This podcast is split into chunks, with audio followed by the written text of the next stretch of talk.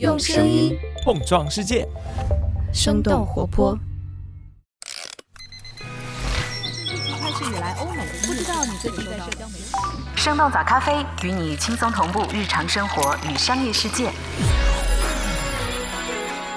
嗨，早上好呀！今天是二零二三年的四月十七号，星期一，这里是生动早咖啡，我是来自生动活泼的梦一，几条商业科技轻解读，和你打开全新的一天。每年的三月到四月都是跑圈一年当中相当重要的月份，不少的运动品牌会选择在大多数马拉松赛事还没有开跑之前发布自家的新款跑鞋。除了耐克、亚瑟士等等传统的品牌，最近几年跑鞋热潮当中还多了几个新面孔，昂跑就是其中之一。这个瑞士品牌的跑鞋定价在九百九到两千四百块人民币之间，他们也在去年创下了十三点二亿美元的收入新高。不仅在欧美市场大受欢迎，在中国市场也在快速增长。和前几年十分火热的运动鞋品牌 Allbirds 相比，昂跑的市值甚至一度是 Allbirds 的五十二倍。那么，昂跑究竟是一个怎样的品牌？它是如何在激烈的跑鞋竞争当中跑出来的？那这个品牌目前的成功能否持续呢？我们今天的精解读就与此相关。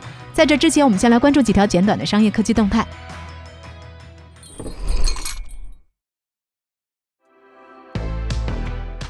马斯克又有新动作，成立人工智能公司 xAI。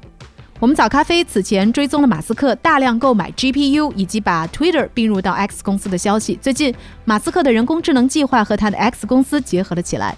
美国内华达州的一份备案文件显示，马斯克在三月新成立了一家名字叫做 xAI 的人工智能公司，这家公司将会和 OpenAI 直接展开竞争。马斯克也正在推动来自特斯拉和推特的人工智能研究人员共同组成一个工程师团队。他还和特斯拉以及 SpaceX 的投资者们讨论了 xAI 这家公司的融资计划。尽管马斯克曾经参与了 OpenAI 的早期创建工作，但是他在2018年离开了 OpenAI 的董事会。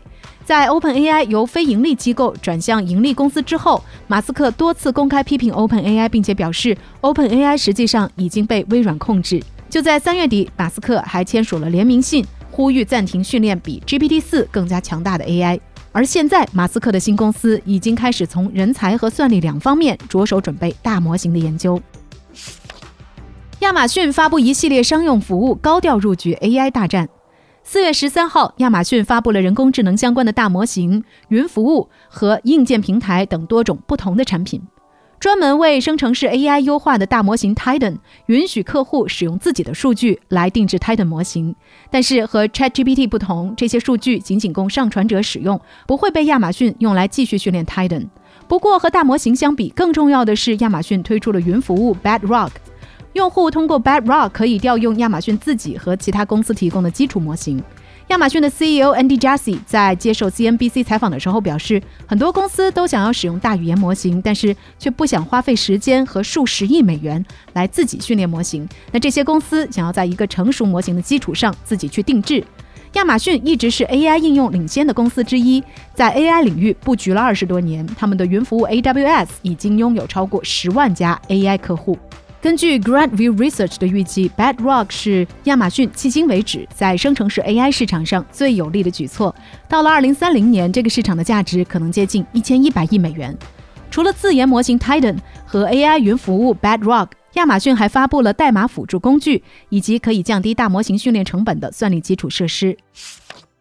腾讯云发布大模型算力集群，知乎加入 AI 大模型赛道。在人工智能的相关话题变得越来越火热的时候，华为、阿里和腾讯等等国内云服务厂商围绕 AI 的竞争也在升温。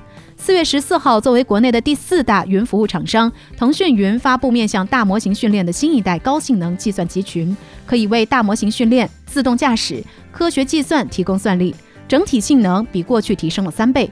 腾讯云自称是目前国内性能最强的大模型计算集群。而在四月十三号的二零二三知乎发现大会上，知乎宣布推出与面壁智能合作的中文大模型知海图 AI。根据知乎 CEO 周源的介绍，知海图 AI 可以对知乎热榜上的问题回答进行抓取和整理，并且把回答梗概展现给用户。目前热榜摘要的功能已经上线，并且开启内测。知乎认为，在归纳热榜问题这个特定的场景当中，知海图 AI 的效果已经和 OpenAI 的 GPT 四持平了。五一首日多条线路车票售罄，旅游业迎来了近些年来最热假期。四月十五号五一假期首日的车票正式发售，多条热门路线在放票几分钟之后就全部售罄。幺二三零六也登上了热搜，许多网友都表示想要出去玩，但是买不到票。和前两年相比，今年五一假期预计客流将会大幅度的增长。根据广州铁路发布的消息，今年五一假期，广铁集团预计发送旅客的人次和去年相比多了一倍多。根据界面新闻的报道，在传统的旅游目的地之外，一些特色旅游线路也十分火爆。比如开往淄博的烧烤专列和开往成都的熊猫专列，从提前预订的火爆程度来看，今年或许是五年以内最火的一次五一假期了。那除了火车票，五一的机票也变贵了。携程平台上的国内单程机票的均价，甚至比春节期间还要贵上两成。根据澎湃的报道，今年五一的火爆势头，实际上早在今年二月就已经出现了。三亚许多高星级酒店更是有不少游客提前两个月就开始订房了，而景点门票同样紧缺。美团数据显示，五一期间，像北京的环球影城、西安的秦始皇兵马俑等等热门景点，更是一票难求。以上就是值得你关注的几条商业科技动态，别走开，我们马上和你一块儿来聊聊不断出圈的小众高端运动品牌昂跑。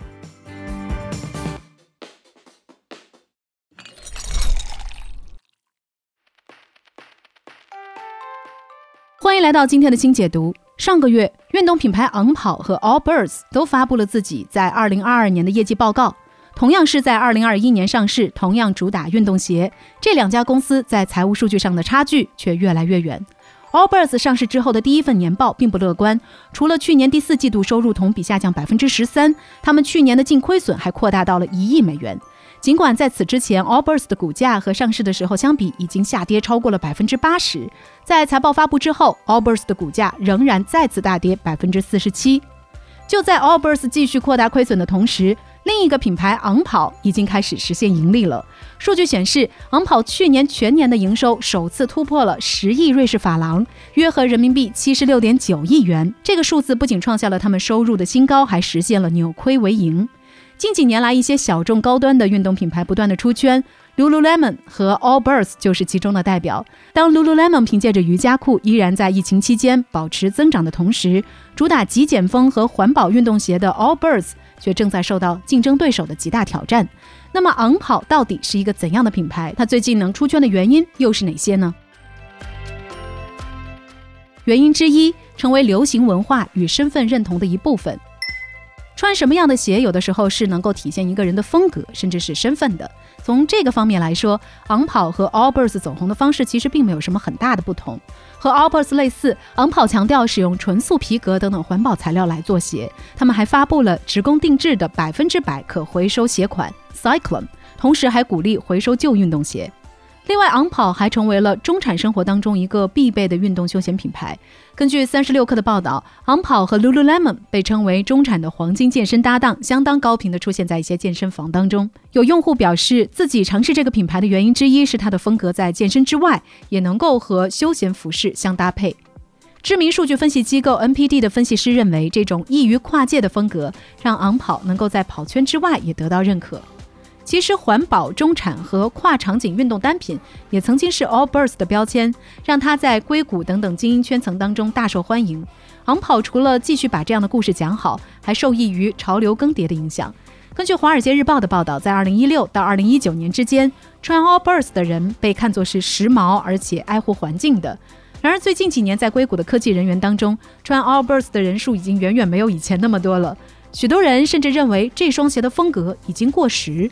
随着品牌的破圈，变得更加大众的 Allbirds 也不够酷了，而目前比较小众的昂跑却成为了科技新贵和中产们的新选择。原因之二，做好品牌故事、名人代言和社群运营。昂跑在社交媒体上的营销比较克制。成立于2010年的昂跑是由瑞士的前职业铁人三项运动员、三届世界冠军奥利维尔·伯恩哈德和他的两位好友兼跑步爱好者一起创办的。